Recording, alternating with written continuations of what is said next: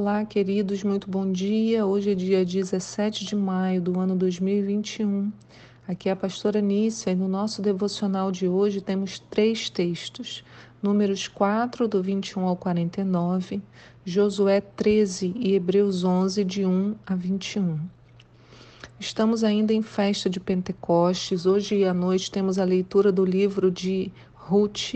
Aguardamos de você. Daqui a pouco a gente divulga o link para que você possa participar assistindo pelo nosso canal do YouTube, Comunidade da Aliança é, .tv, ou você pode também entrar pelo link e participar ao vivo com a gente na sala da leitura, tirando dúvidas, fazendo comentários, conforme o seu coração desejar.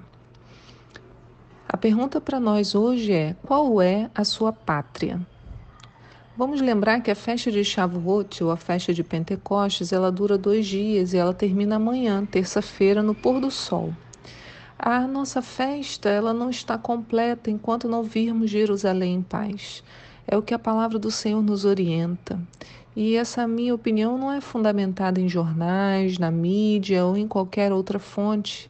Apesar de eu vê-las todas e de ler né, todas as notícias e tentar é, buscar o maior volume de notícias diferentes, mas todas elas, essas notícias, me servem para dar um parâmetro dos acontecimentos. Mas a nossa oração por Israel é motivada pela palavra de Deus, porque a mídia, a hora fala, ela fala de muitas formas distorcidas mas é a palavra de Deus que nos diz para mantermos Jerusalém diante dos nossos olhos, para orar por ela, clamar por sua paz. Um dos textos lidos na festa de Pentecostes, na verdade em qualquer festa, porque esses salmos são chamados os cânticos de subida. Então, todas as festas, Páscoa, Pentecostes, é, Tabernáculo, o povo sobe até Jerusalém, porque Jerusalém é no alto de uma montanha, e essa há uma como uma procissão vai se cantando, ia se cantando os salmos. Então, nesse período, você teria visitantes de todos os lugares cantando esses salmos, chegando até Jerusalém com as suas ofertas. E um dos salmos lidos é o Salmo 121, que diz assim: Levanto meus olhos para os montes e questiono: de onde me virá o socorro? O socorro virá do meu Senhor, o Criador dos céus e da terra. Ele não deixará que teus pés vacilem, ele não pestaneja aquele que te guarda, certamente não. De maneira alguma cochila, nem dormita o guarda de Israel. O Eterno é o teu protetor diuturno, como sombra que te guarda, ele está à tua direita. Não te molestará o sol durante o dia, nem de noite a lua. O Senhor te guardará de todo mal e ele protegerá a tua vida, e estarás sob a proteção do Senhor ao saíres e ao voltares, desde agora e para todo o sempre. Então, esse texto diz que o Senhor é esse protetor, dia e noite, noite e dia sem cessar. Ele guarda Israel. Nós temos que crer que essa é a promessa de Deus e nós temos um papel fundamental nela nós vamos ver em Isaías 62. Mas eu queria te chamar a atenção porque a gente sempre lê esse texto com aplicação sobre as nossas vidas e amém, estamos corretos. Mas nós precisamos entender que se fomos enxertados na boa oliveira, passamos a receber as bênçãos sobre Israel.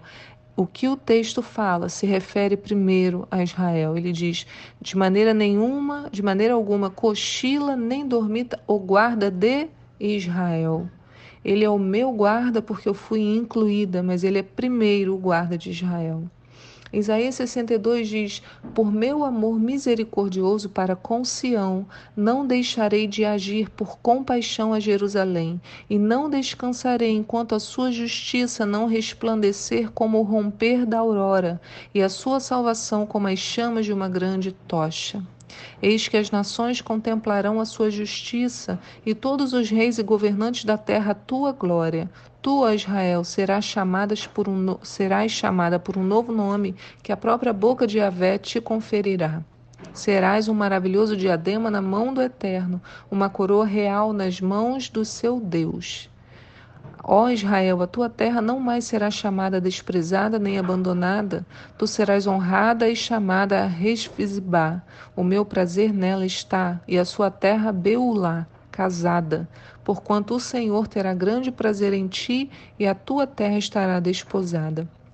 Vou fazer um parênteses aqui na leitura, porque a gente precisa entender que quando nós clamamos por paz de Israel, para que o Senhor se levante com justiça naquele lugar, nós também clamamos por muitos e muitos irmãos árabes que estão do outro lado, que estão sofrendo com tudo isso também. Clamamos para que a vida deles seja guardada e para que muitos tanto do lado de Israel quanto do lado árabe, conheçam o Senhor enquanto tudo isso estiver acontecendo. Nós clamamos por isso, né? Clamamos para que haja paz, clamamos para que haja redenção na vida dessas pessoas.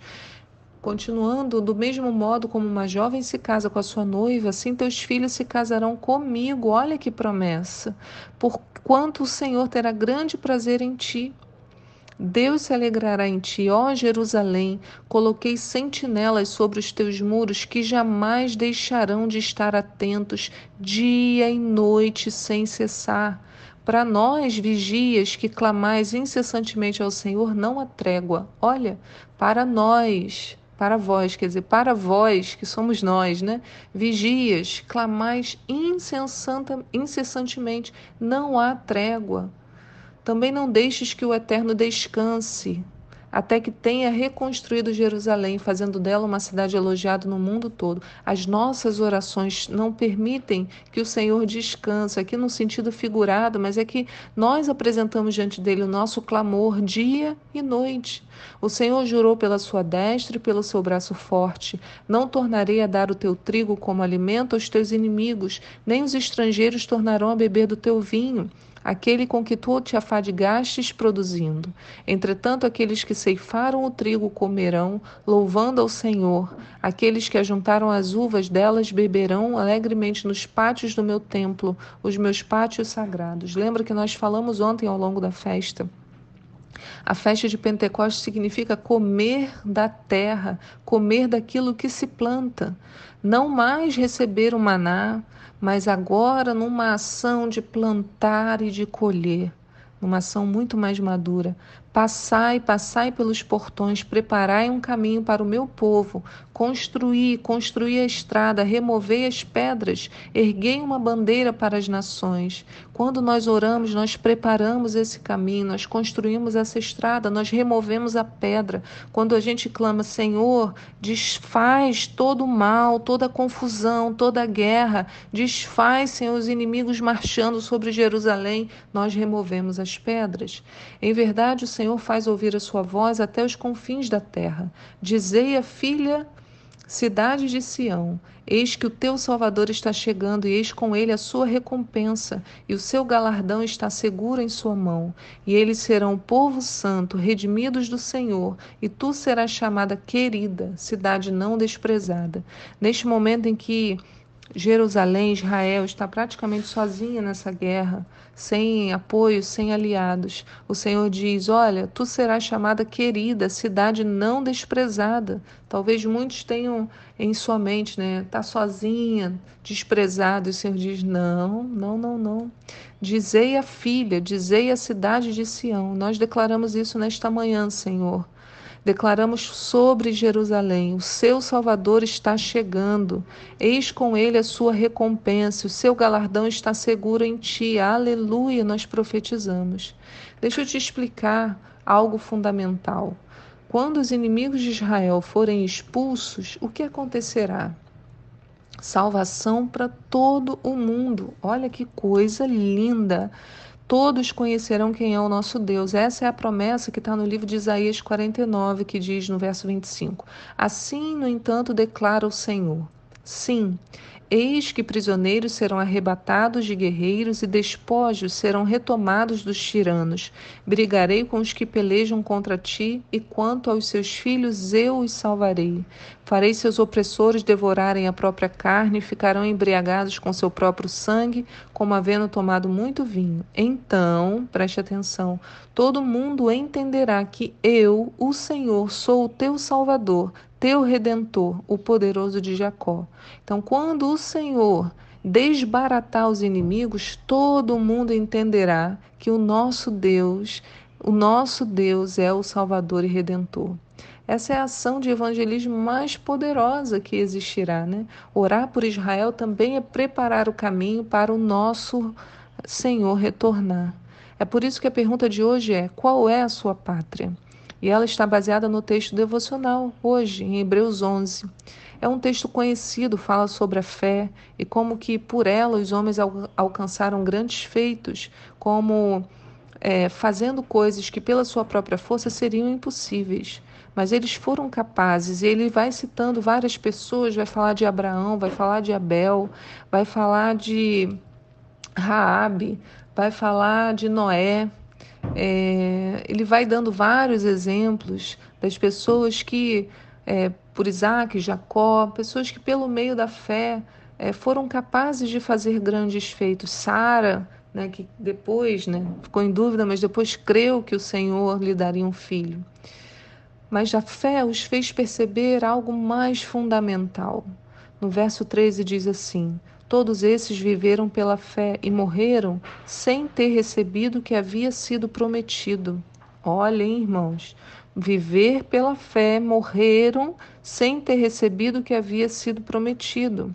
Contudo, viram-no de longe e à distância o saudaram, reconhecendo que eram estrangeiros e peregrinos sobre a terra. Os que se expressam dessa maneira demonstram que estão em busca de uma pátria, pois se estivessem cogitando sobre aquela de onde saíram, teriam a possibilidade de voltar. O que ele está dizendo aqui? Olha, eles demonstraram que estão em busca de algo superior, porque se eles estivessem olhando só pela sua própria vida, podiam abdicar de todo o esforço, né? Poderiam. Abraão não precisava sacrificar o seu filho, era só dizer: Deus, é loucura, não vou fazer. Eles teriam a possibilidade de voltar à sua posição original. Em vez disso, verso 16: aguardavam eles pela pátria excelente, ou seja, a pátria celestial e olha o que a Bíblia diz: por esse motivo, Deus não se constrange de ser conhecido como Deus deles, mas lhes preparou uma cidade. Então, viver pela fé pressupõe que nem sempre alcançaremos os projetos sonhados, mas que viveremos por algo muito maior, algo que vai além do nosso dia a dia ou dos nossos desejos ou da nossa coragem. Será que estamos preparados para viver em busca de uma pátria celestial, uma pátria superior? Certamente temos desejos e vontades, mas subteremos nós seremos capazes de submeter todos eles em função daquilo que for melhor para a pátria excelente? Caminhar olhando para esse alvo? É isso que o Senhor nos chama hoje. Né? Qual é a sua pátria? Se a sua pátria é essa, fixada aqui no Brasil, no seu dia a dia, você está perdendo o que essa palavra está nos dizendo. Viver pela fé é buscar uma pátria superior, uma pátria que é excelente. E quando nós vivemos nessa busca, o Senhor, Ele nos prepara uma cidade e nós estamos prontos para desejá-la. Estamos prontos para viver em desejo dessa cidade que é mais excelente. Vamos clamar pela cidade de Israel, sabendo que o Senhor tem para nós um futuro e que esse futuro é bom.